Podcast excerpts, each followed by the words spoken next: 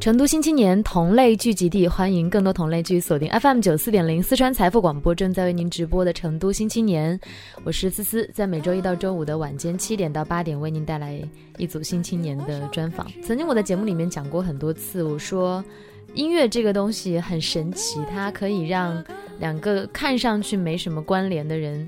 变成在人生当中非常重要的角色。我今天访问到的这两位呢，他们俩都是毕业于北京大学的两个学霸，一个是历史系，一个是考古系。听起来好像这样的一对组合，他们演唱的作品跟爵士好像不会有密切的关联，但他们就是中国内地的一支非常厉害的。爵士乐组合，同时呢，他们也是刚刚获得了第二十八届台湾金曲奖最佳组合奖和最佳编曲奖。欢迎我今天的新青年，Mr. Miss。欢迎两位，Hello，Hello，我是 Mr. Miss，我是刘恋，我是杜凯。哎，两位今天也是第 N 次回到成都了。对对对，嗯，成都嘛，家乡就想一直多回来。嗯，是刘恋的家乡。你作为山东朋友来成都，你也会觉得亲切吗？现在已经很熟了，除了吃吃不了辣，别的都非常适应。依然不能吃辣啊？对对。俩人其实，在大学的时候认识，零九年组的队，零九年。年留恋才大二，呃，对我应该是大一到大二的之之间吧。嗯嗯，然后杜凯是你的老师是吗？算算得上是这个职务上的老师。对对对，那个时候算我的老师吧，他是他们系的对那个老师，就是批卷那个批假条的那种老师，对 行政老师不教课的，嗯，稍微的不不那么学术的老师。那个杜凯是北大历史系，对对对，后来是保上了艺术系，开始修艺术史这些东西。对对对，是然后刘烈呢是考古系的，嗯，听起来是一个离我们很遥远的专业。呃，那个时候。是一个什么样的机缘，两个人成为了一个组合，并且我觉得你们算是迅速的在北京打开了局面，因为你们的音乐一出来，很多人就会觉得耳目一新。我们好很不迅速的打开局面，因为我们其实已经组了八年了吧，零九年到现在，嗯，然后嗯。一开始都不知道自己什么风格，就尝试好多种风格啊。嗯，我们在特别我们在之前在酒吧里面打工，嗯，然后就什么风格都唱，嗯，就有唱什么，比如说王若琳的歌呀，然后有唱什么披头士的歌啊，然后唱那种摇滚的歌啊，都唱过。然后后来是觉得好像唱我们现在这种风格的歌比较，大家叫好声比较多，嗯。然后我们就说，那沿着这个方向看看写点歌吧，然后怎么着？结果就一想写歌，发现这个水太深了，好好几年没写出来。然后他一直在做研究嘛，嗯，就是像那个写历史论文一样的做这个音乐这方面的研究。然后是总算是找到了门路，嗯，所以我们之后才缓缓的开始提高那个写歌的速度，嗯，但其实到现在为止都还是挺慢的。然后还好的就是这个专辑做出来之后，嗯，也得了奖嘛，嗯，是是那个得到了一些关注和这个认可，还是觉得挺欣慰的，挺欣慰的。两个人的分工是什么样的？主要是他写曲，然后我们一起写词。嗯嗯，我我看到之前的一些报道中说到，杜凯现在还承接各种，包括这个商业配乐啊，然后还有编曲啊、制作这样的工作。是在你们组队之后，你慢慢去修炼了这些这些技能，还是说其实你一直以来就在创作？啊，我我认识刘恋之前爱好写歌，但是没有那么专业了。呃，就是那种同学一起玩啊，是弹吉他呀那种，然后。到，但是我隐隐的就想从事这个职业，我希望找到跟我一起做的人。然后留恋那时候遇到我以后，就从那个时候开始下定决心，我要往这个专业的方向要求自己了。然后一直到我们毕业的时候，刘恋是找到另外一个工作的，他现在也还在一个公关公司上班，但是我没找到，我就 就那个就失业了。失业了以后，就要靠零散的这个音乐的工作来挣一点这个生活费，所以是。在我们的组合还没有找到更多的演出机会的时候，我是依靠那些工作来让自己活着的。然后到我们的工作多起来以后，那个就放到后面了。所以最近一段时间反倒做的少一些，嗯，就不再帮其他人做音乐了。对，就很少做自己的东西了，很少。有的时候会做一点。其实我们今年在那个金曲奖是得了一个这个最最佳专辑制作人的提名的嘛，嗯，所以如果要是利用这个，可以接很多案子的。但是 反倒没有那么想接了，就是想。集中精力把我们自己组合做好，因为发现自己不是那个特别能够像有的人同时可以做好多事儿。嗯，呃，我好像这一个事儿就就让自己焦头烂额，不见得能做好。想集中精力，有焦头烂额吗？我觉得你们挺享受的，在全国各地演出，然后做一些分享会，然后基本上就是属于那种我小时候特别羡慕的那种状态，就是你你你，首先你作为一个学生。你成绩还不错，然后你你考了一个大家都很羡慕的学校，然后同时作为一个大学生之后呢，你们又可以去完成自己的音乐爱好，并且甚至慢慢的把它变成一个事业，你就会发现自己有了更多的选择了。每个人展开自己人生的时候，他都是在面临各种各样的选择，你们是有很多可以选择的。空间的，到了今天这样的一个状态，我是有的，他好像没有。理论上为什么学历史就没有？不是理论上来讲，确实就是你考到越好的大学，然后你就会机会更多，选择更多。嗯，但是真具体到每一个人，他的心理啊，他的成长就不太一样。有的人是，呃，就是他已经想好，就很早的时候已经想好，我想做这个事情。嗯。然后之后就会关闭了自己给自己关闭了很多选择的门，嗯，然后确实就是像您刚刚说的，哎，上学成绩也很好，然后又做自己的梦想，哈，就就很理想。但有的人也会觉得这是一个浪费，就是，呃，上学的成绩很好，意味着你应该用这个来换取一个更好的一个社会资源的回馈，就最后你应该找到一个，嗯，大家认为是高的。这个收入和高的社会地位的这样一个职业，嗯，是最经济的一个考北大的一个结果，嗯。啊，但是，嗯，反而我们在北大的那个学习，好像并不是往这个方向来鼓励和教育我们的，嗯。啊，它是非常理想主义的一个一个地方，嗯，呃，就是进入北大以后，教育我们不要追求考高分儿，嗯，要追求那个 要做学问呐，要什么，像像我们历史系。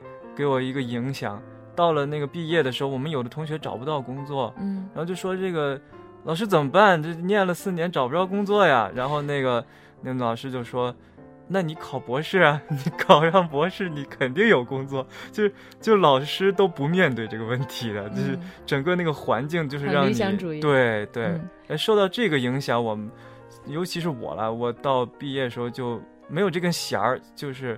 就是心里希望想要的那个美好的东西，跟这个社会上的对人的这个看法和要求总是不一样的时候，就自动的就不管了，然后就很傻的就继续在做，呃，觉得好的就就行了，就就没有再管。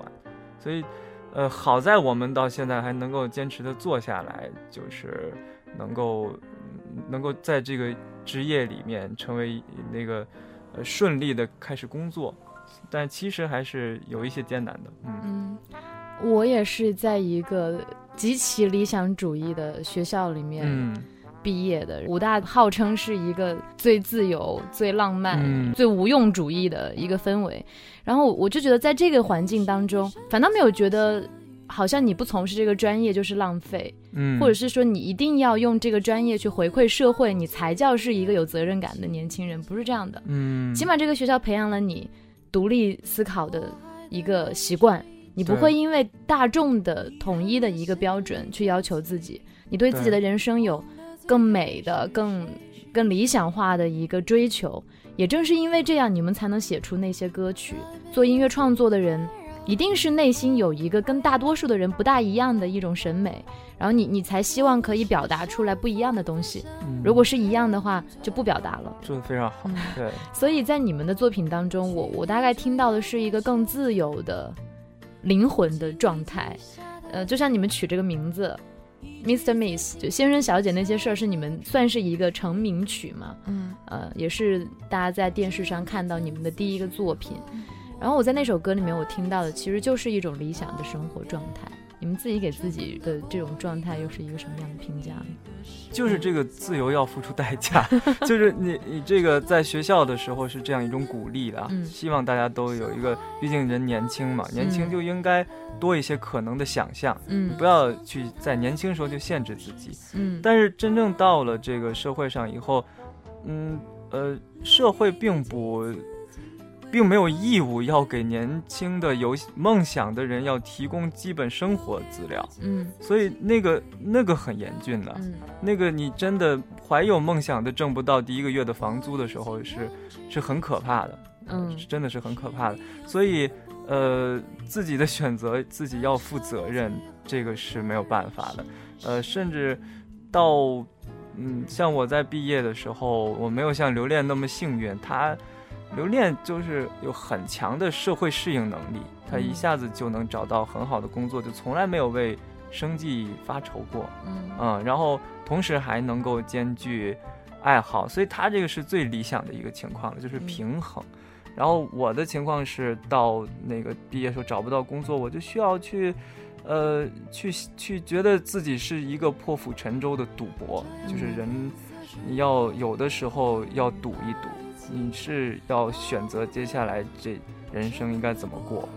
呃，你要做了这样一个相对有一点危险的选择的话，你要为他付出什么样的代价？那你就要想好，然后要接受他，就是这样。你完全没有给自己留后路，完全没有想过其他的选择。就像您刚刚说的呀，哎，我怎么样才是一个对社会有回馈的？是不是我做自己专业才是最好的？嗯，哎，其实我发现。反而是做自己最擅长的事情，是能够最大化的实现自己社会价值的。呃，就是我们小时候讲的那个，像我八零年代的人就说，我们要为社会主义建设添砖加瓦，当国祖国的栋梁之才嘛，就是小时候理理理想都是这个。然后，那怎么我才最让自己栋梁？如果说我那个凑合弄一个。好像挣钱要更多一点的，我可能会坚持不下来，或者在那个行业可能就做做不了很出色。嗯，那我不是栋梁啊，我就是一个庸庸庸碌碌的，一辈子随便活着的一个人呢。我要做栋梁，应该是我最好的那个面，做你最擅长、最喜欢的。即便他一开始有点困难，嗯，但是他他应该是这样的，这才是活着的意义吧？嗯。哎，在杜凯的描述当中，留恋是一个好像吃穿不愁，也没没受过什么风雨的女孩。你你认同吗？这个评价？嗯，还比较认同。了解。嗯，我确实，我想想，我以别人的眼光看我，应该是很羡慕我现在的生活状态的，就是我的工作也挺好的，然后。工作的单位又很支持我做音乐，嗯然后我所以不用坐班，不用打卡，想出去演出也可以直接走。对，今天是周周周周一，录录音的时间是周一啊。嗯，然后你自己呢？你内心深处认为这是你自己最想要的一种状态吗？我最其实我觉得我会是一个这样的状态，是我比较想要。如果我只做音乐，我可能也有点寂寞。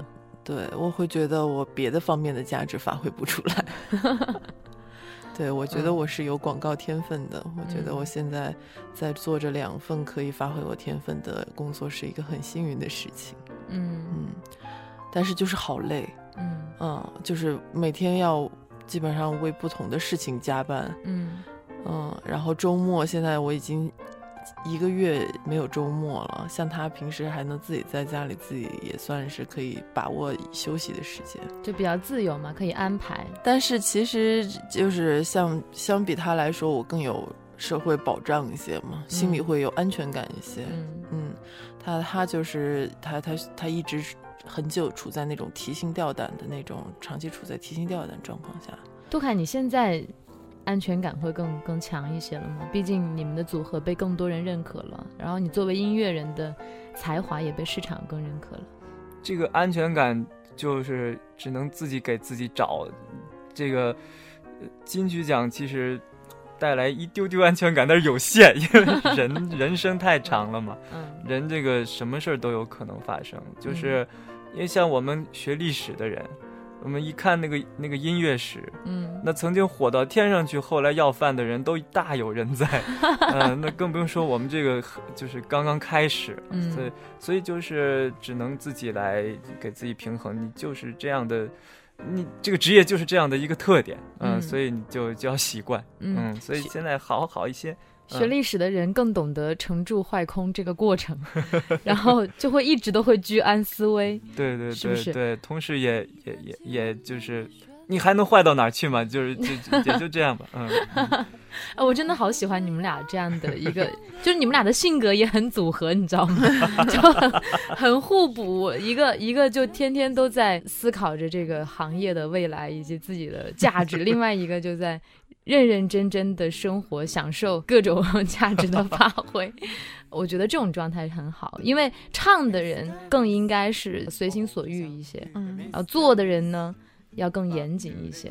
对，嗯，来听一首你们的歌吧，就先从大家最熟知的那一首开始。哎，这首歌来自 Mr. Miss 先生小姐那些事儿，到底是哪些事儿？我们来听听。孤男和寡女整天在一起，他们到底什么关系？Mr. Miss，不不不正业的 Mr. Miss，哪儿有啊？Bob Dooley 上了北大考古和历史系，上课老师都不太认识。Mr. Miss，自娱自乐的 Mr. Miss，拿起吉他来就唱个不停，就这待到教室里去。多幸运能和你踏上音乐旅行，Bob Today，多变青春里能有这倔强的热情。Oh Mr. Miss，七年了，终于出了第一张专辑。Oh yeah。和寡女无关于爱情，旋律响起，烦恼自动地位。沙布巴达巴鲁巴达巴鲁达达鲁嘟巴鲁巴达达，嘟布巴达巴鲁滴布鲁达达巴维达，沙布巴达。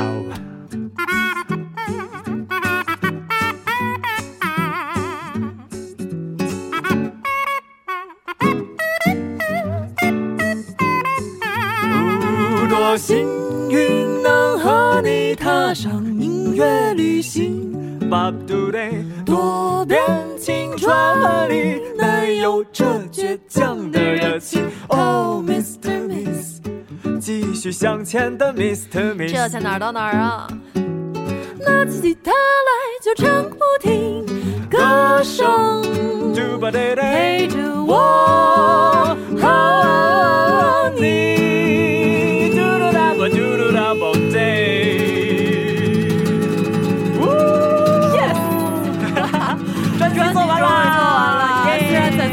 的同时，杜卡丢了一个女朋友，但是没有什么关系，因为马上要开始巡演了。巡演，这有什么关系啊？不管了，反正就是很开心。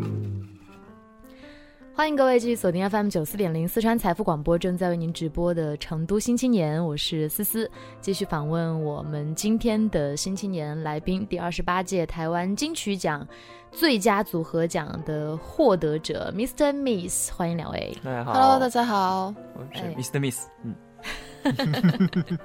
我们刚刚一直在聊，就是关于呃人生价值选择，然后几个理想主义者最终是如何找到自己的嗯位置的。嗯，其实体现在音乐当中的时候，你也会看到你们的价值观的一个体现。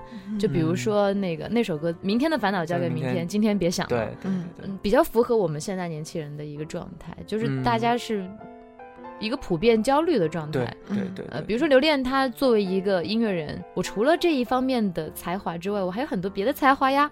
现在流行跨界嘛，就你是一个广告人，是个音乐人，你有可能有一天突然爱上了跆拳道，你又是一个武术高手。对，嗯，但是多种身份的一个代价就是你需要付出更多的时间和精力。对对，然后就会有很多的焦虑。对，然后在这个过程当中，往往在熬夜到。快要崩溃的时候，我就很想听这首歌。我今天不做了，明天再来啊！Tomorrow is another day。呃，这首歌什么时候写的？这个在三年前吧，大概是啊，那个时候是，呃，先有了一个音乐，但是没有找到词，然后刚好那段时间，呃，我们各自有各自的一些个烦心的事儿。我当时刚刚就是我租的那个房子到期了，但是我又要搬到一个更贵的地方去，但是又没挣到钱的那个那个时候就特别焦虑，就是住宿这样的一个基本的这个条件出现问题的时候很焦虑。然后留恋当时可能一些感情问题吧。然后我们在一块儿在一个咖啡厅里边就聊这个歌词怎么写的时候，就想到了这么一个呃一个主题，嗯，然后就觉得哎，可以用一首歌来安慰自己，安慰别人，嗯啊，因为就您刚刚说这个焦虑这个事情，就是尤其我们现在这个每天拿起手机来看那个微信那个朋友圈，你就。每个人的发到上面的都是他不焦虑的一面，就他自己焦虑很少发。看到朋友圈一片繁华，对对对，大家都过得比你好的感觉，就内心一片寂寞。对对，所以有了这样的东西，让自己更焦虑。嗯，呃，你你要是不知道人家怎么样，你不焦虑，让呃就是比较带来焦虑，然后自己的更多的追求也带来焦虑。嗯，然后还有就是呃，有的人是。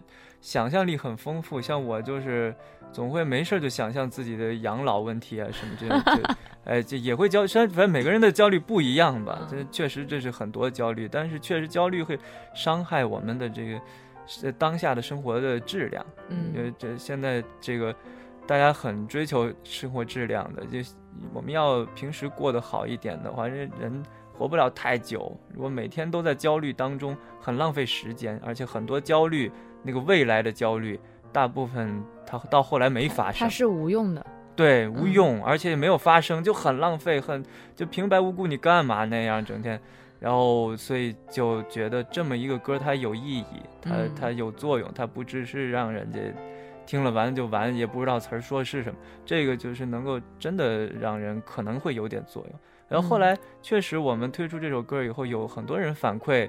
是听到这个就就被抚慰了，呃，就听到哎呀，就好像是正中下怀，最近正愁呢，这个这样的是告诉，嗯，然后我们就很开心这个，嗯，我印象最深刻的就是这首歌，呃，留恋在这首歌当中的表现力也是非常强的，就我我能想象你在舞台上唱这首歌的时候那种摇摆，然后我一直觉得你在舞台上超性感的，哦，是吗？所以其实我。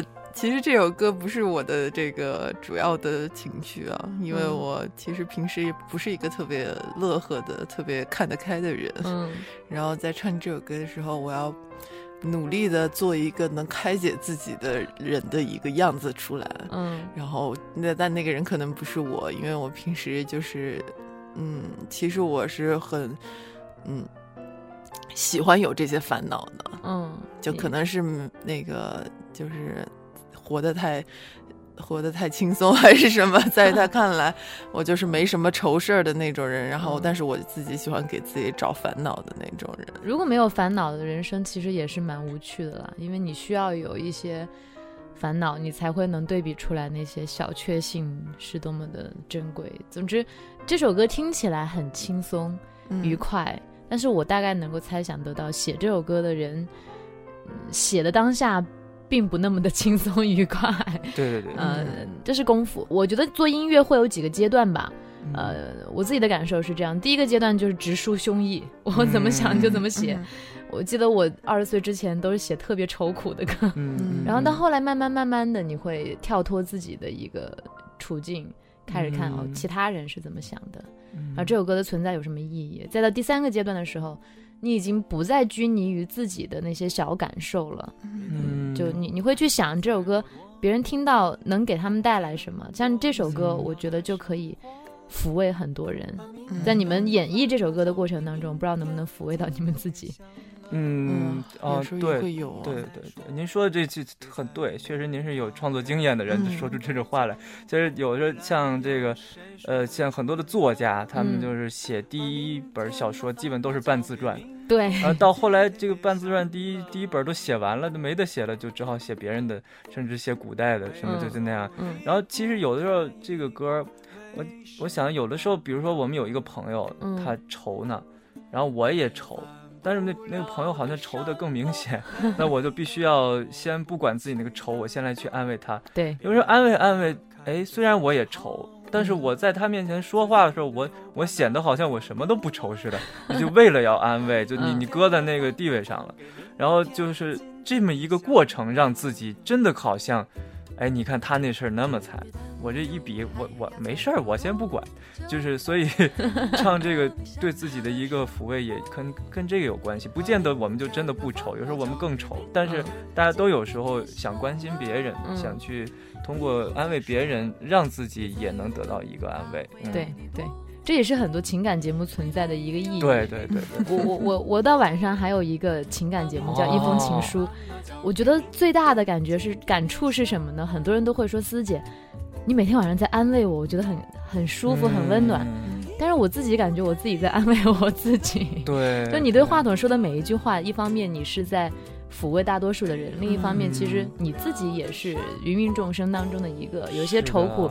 你自己也会有，所以做做音乐也好，做节目也好，你的表达的过程其实也是一个梳理和抚慰的过程。我们来听这首歌，来自 Mr. Miss，《明天的烦恼交给明天》。交给明天，今天别想了。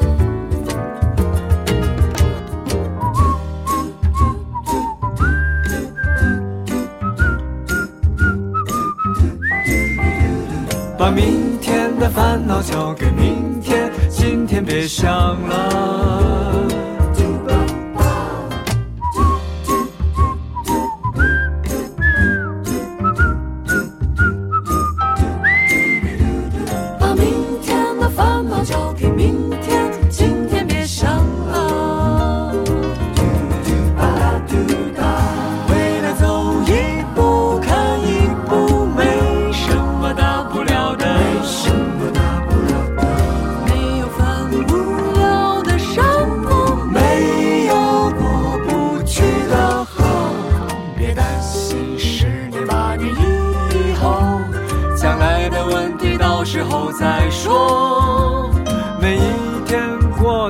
松一点，别想太多。别想太多，把明天的烦恼交给明天。今天别想了，今天别想了，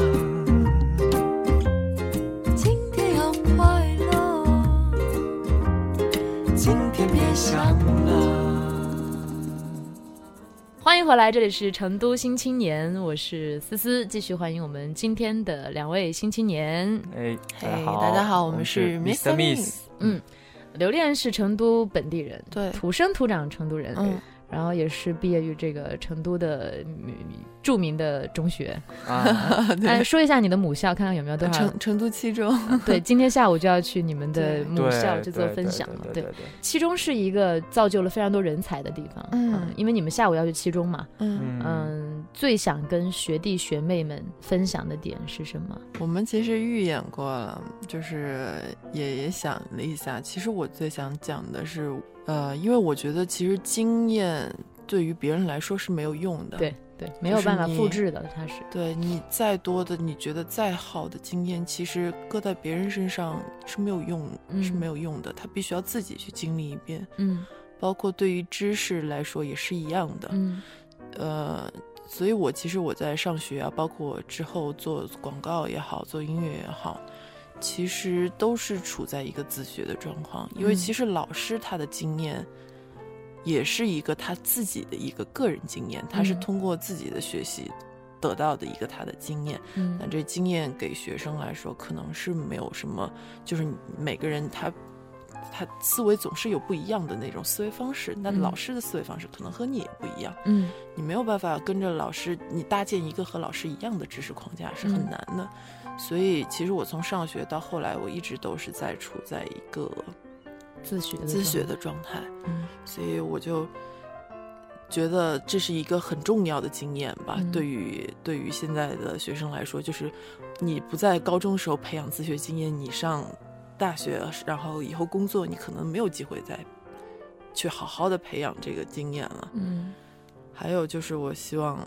我自己比较后悔的一点，我希望现在的学生可以 引以为戒，就是我后很后悔我在上高中上大学的时候没有多读书，嗯，因为其实北大。像北大，它有那么大一个图书馆，那么多书，但我其实上学的时候，我就在里面上自习，然后也没有看过书，在里面上自习和打瞌睡。现在想起来特别的后悔，因为现在没有那么多一成块的时间供你去读书。对对对，你现在只能挤自己的平时工作之外的时间。然后我觉得可能也是因为从小大。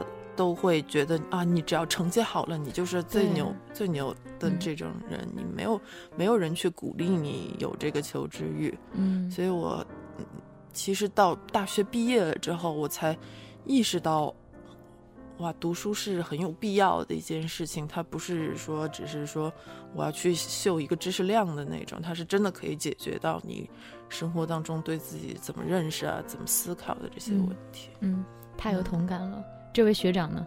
虽然虽然你不是七中毕业的，对，你是山东来的北大学长。对对对对对对，我我是我们前两天我就是跟刘念一起在聊这个谈这个这个话题，嗯嗯，其实想到了这些事儿，但是我会很担心的一点就是我们在呃呃中学生面前要说什么。是要很谨慎的，因为人家是处在一个很特殊的阶段，就是你要马上要面临人生的大计，马上要你要过一个最重要的坎儿。那在这个坎儿面前，你是没得可选择，也没什么话说。当然也有少数人，我就是不打算高考。那但是大部分人来讲，我觉得我们要对他们负责任，就是呃，能够给他们一些更加实际的。帮助又不要让人家太分心，是是比较好的啊！我不能说我们在这瞎说八道，自己爽了，然后让人家那个心里太活泛了，然后他考不好怎么办？哎呀，我觉得我们需要给人家画一个美好的大饼，让人家有这个成功学嘛，让人家有这个努力奋斗的动力。他们很有自己的主见。他不像我们小时候有见识，嗯，对，有有有见识了，就是不像以前信息那么闭塞。获取信息的过程当中，他们也会筛选哪些是适合自己的。同时，一部分人会因为你们说的某句话而真的就会激励到他。我现在回想起来，高中的时候读的课外书。我到现在都还在用，嗯，就就是就是你你会觉得能记得最清楚的，然后能让你如饥似渴的，就是吸收的，就真的就是在那个年龄阶段，嗯，对对，大学时候都在一个 留恋就很典型，我觉得他的很多的人生观价值观在高中都建立好了，对对，嗯。那个所以我觉得重要。成都七中肯定是一个好学校，对对，让人给人这么深的一个，你干嘛那么看我？高中的时候就把大学当成一个这个彼岸似的那种，就是极乐世界呀。对，因为你。高中太苦了，你只有奔着靠着这个念头，你才能好好考试，赶快把这一关。任 任何不用高考的地方都是彼岸，对，不考好了才叫彼岸，考不好那下面就是这个悬崖。嗯，然后当时就感觉上了大学啊，我应该努力的释放自己。嗯，然后我觉得就因为这个想要释放自己，想要。不读书，想要玩的这种心理，其实让我感觉在大学里面，哎，好浪费，就就是感觉，嗯。对大学有一个错误的观点，然后就是因为从高中以来的那种思维的那种模式，让我对大学有了错误的观点。所以你要告诉他们，这不是彼岸，这是另外一个 需要去挑战的阶段，不要放松自己的警惕。我很认同那一点，就是读书功利的角度上来讲，是扩充你的知识量，让你的知识体系变得更完整。但其实对于自己来讲，它是一个有时候是一个安慰自己的过程，就是很多东西你无解，它本身就是无解的。嗯，然后你。起码他给你多一个思维方式，哪怕你读一本小说，读书跟别人好像没有那么大的关系，他跟自己最大的关系就是他跟你的时间产生直接的关系。也就是说，当你学生时代没有把这个时间用来读书的话，你会花更高的代价、更高的成本去满足自己那样的欲望。但是反反过头来说，青春的时候。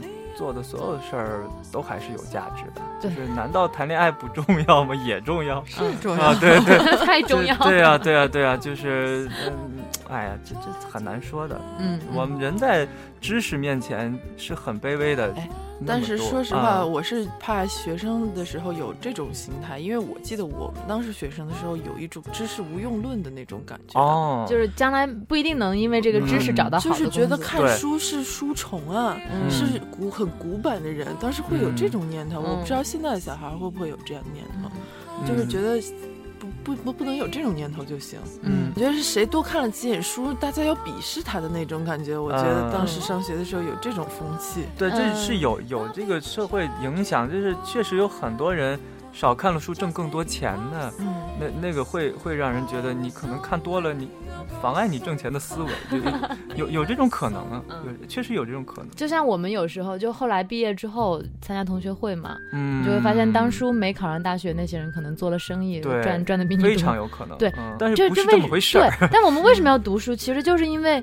这个世界不是那么简单的，对对，他他衡量一个人人生是否精彩，不是说你赚多少钱，然后你是否当了大官儿，嗯，而是说你的灵魂有多么的丰沛，然后你能够给身边的人、给自己带来多少的能量，而这个东西不是不是钱可以买到的。当然，这个如果要讨论价值观的话。可能这期节目就没完没了了。我很喜欢跟你们俩聊这些，因为我觉得其实很多东西大家是相通的，对吧？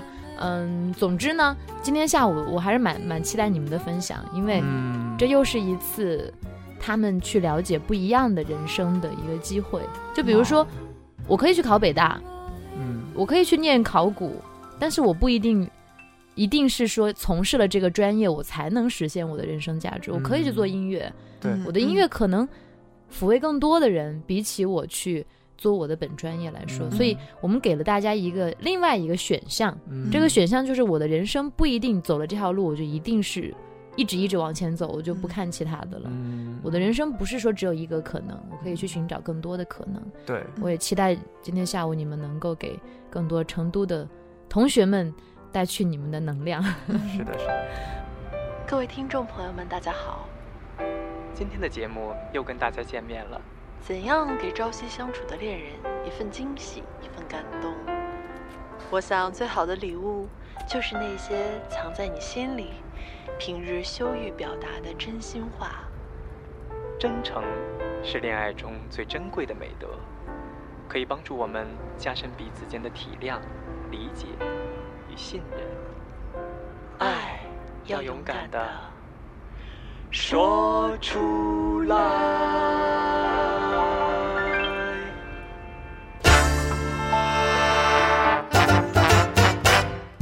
你这么丑了，还要求这么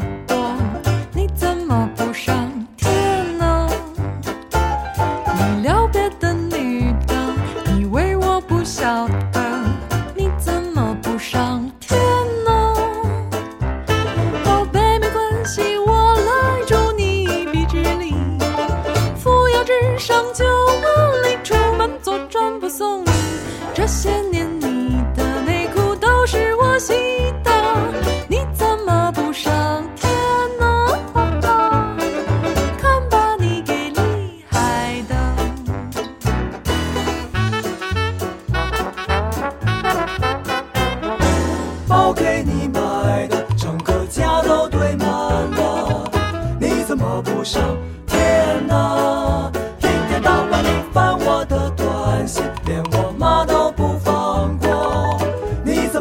上天呐、啊，宝贝没关系，我来助你一臂之力，扶了直上九万里，反正你最了不起，每次邀请你都说你太困了，看电视的时候你的精神不还好得很吗？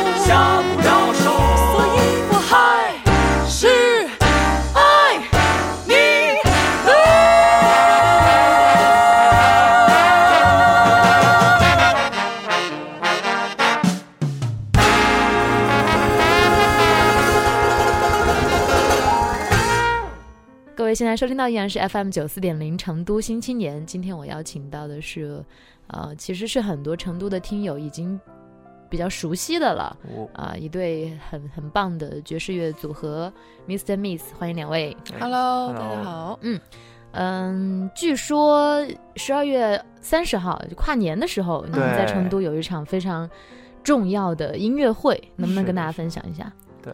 我们十二月三十号会在这个正火艺术中心会有一场我们的跨年的一个演出。对，然后因为我们的歌是比较温暖的那种抚慰型的嘛，很适合在冬天的时候听。嗯，然后可以让自己从内心到外面都非常的暖和。那太好了，因为现在是十一月嘛，很多人都开始发朋友圈说。二零一七年只剩下几十天了，余额不足，余额余余额不足的情况下，你你一月份许下的愿望实现了吗？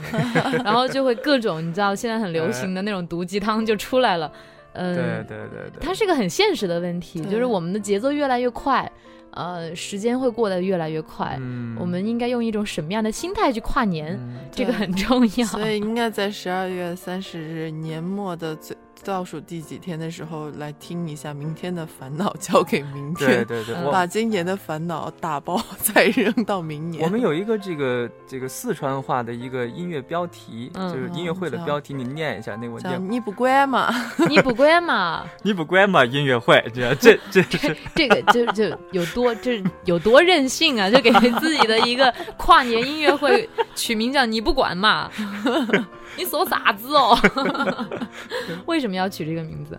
呃，因为我们的这个就是我们这个专辑的联合制作人，也是我们的老板，就是叫戈那个戈飞老师，他也是四川人，嗯，也是在成都。啊，他太可爱了。然后他跟我们一起就是想到了这个，好像这个跟这个明天的烦恼交给明天是有一定的相通之处的。嗯，哎，就是。嗯，不要那个太操心那些那些不该操心的事情。嗯嗯嗯，有点像是普通话里面的说“管他呢，明天再说”的那种感觉。对对对对对。就像刚刚那个杜凯说到的，很多我们的焦虑为未来而焦虑，其实是无用的。对，它是能，它是会消耗你大量的精力。嗯，我们花了很多的时间去焦虑未来，但是这些东西，它有些它会发生，但是。它会发生，你根本你的焦虑根本就左右不了它。嗯，有些它根本就不会发生。嗯，所以还不如就是我们就把今天过好。对，我们此时此刻就就法语当中有一个特别浪漫的词，我又忘记法语怎么讲，就是他们的一个价值观叫“此时此地原则”。嗯，就是我我现在。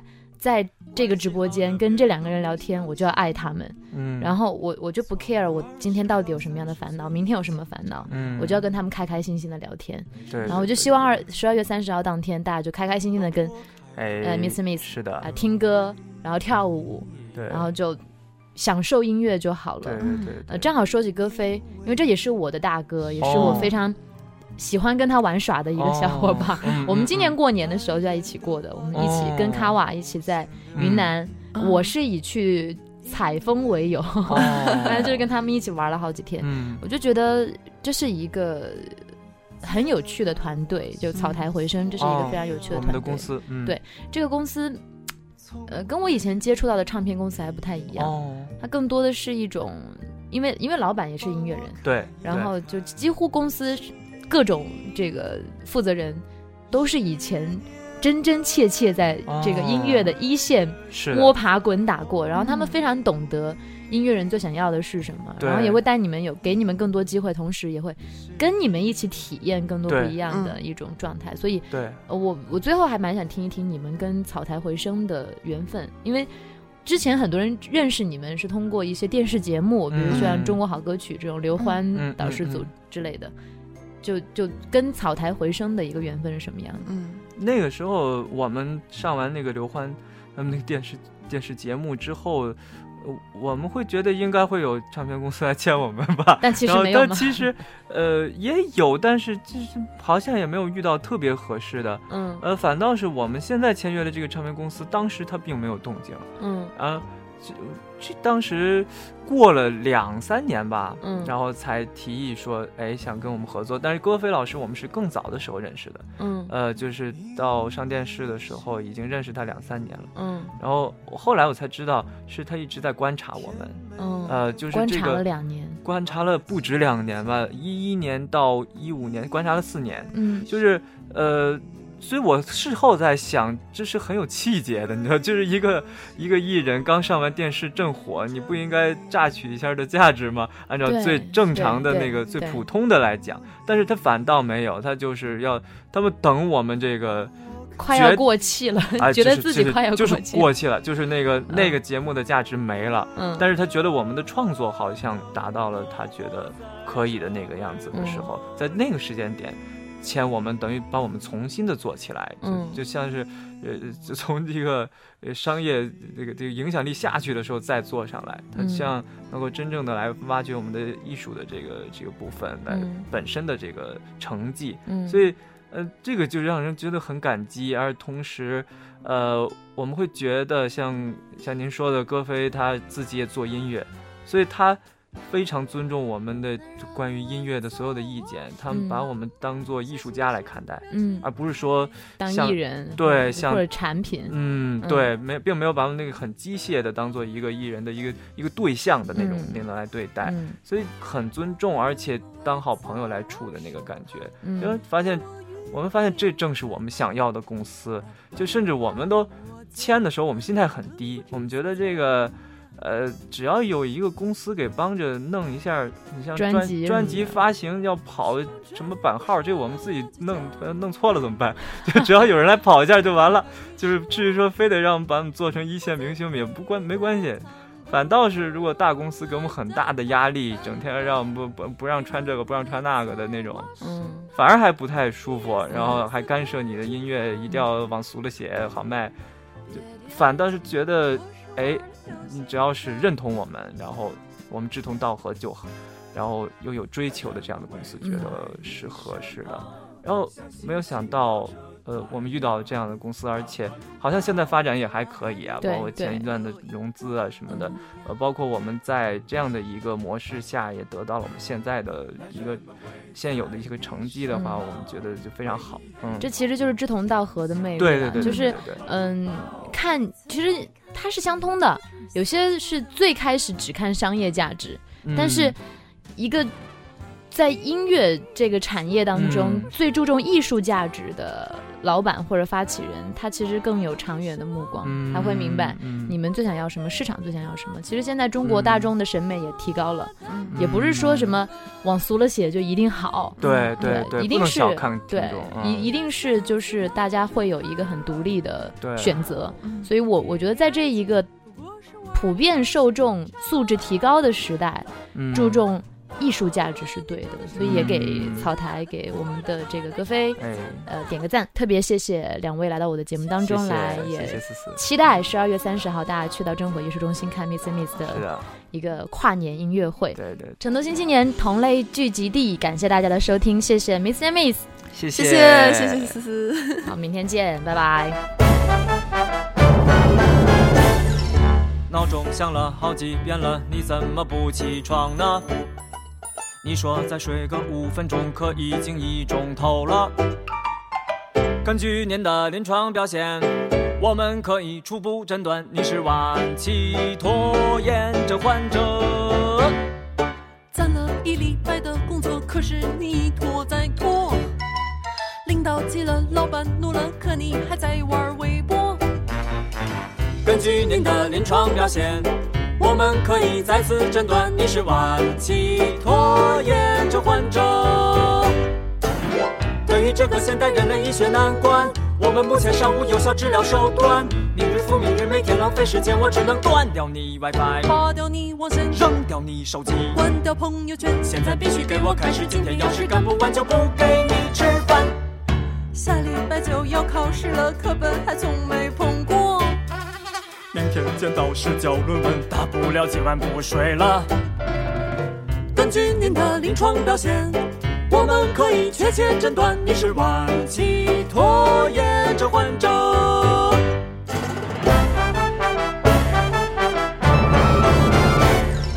攒了一个月了，没有干净衣服能穿了。房间不是人类住的，双脚都没地方搁。根据您的临床表现，我们可以初步诊断你是晚期拖延症患者。月底了，房租还没交，水电费该罚款了。不想做饭，不想洗澡，电视剧停不下了。根据您的临床表现，我们可以再次诊断你是晚期拖延症患者。这个现代人的一些难关，我们目前尚无有效治疗手段。你日复明日，每天浪费时间，我只能断掉你 WiFi，拔掉你网线，扔掉你手机，关掉朋友圈。现在必须给我开始，今天要是干不完就不给你吃饭。你又胖了，说要去健身房，可整天躺着。这顿不算，下顿再说。不吃饱怎么减肥呢？根据您的临床表现。我们可以完全斩断。你是顽疾拖延症患者，我还要叫板？你是顽疾拖延症患者，你问我我问谁呢？我们都是顽。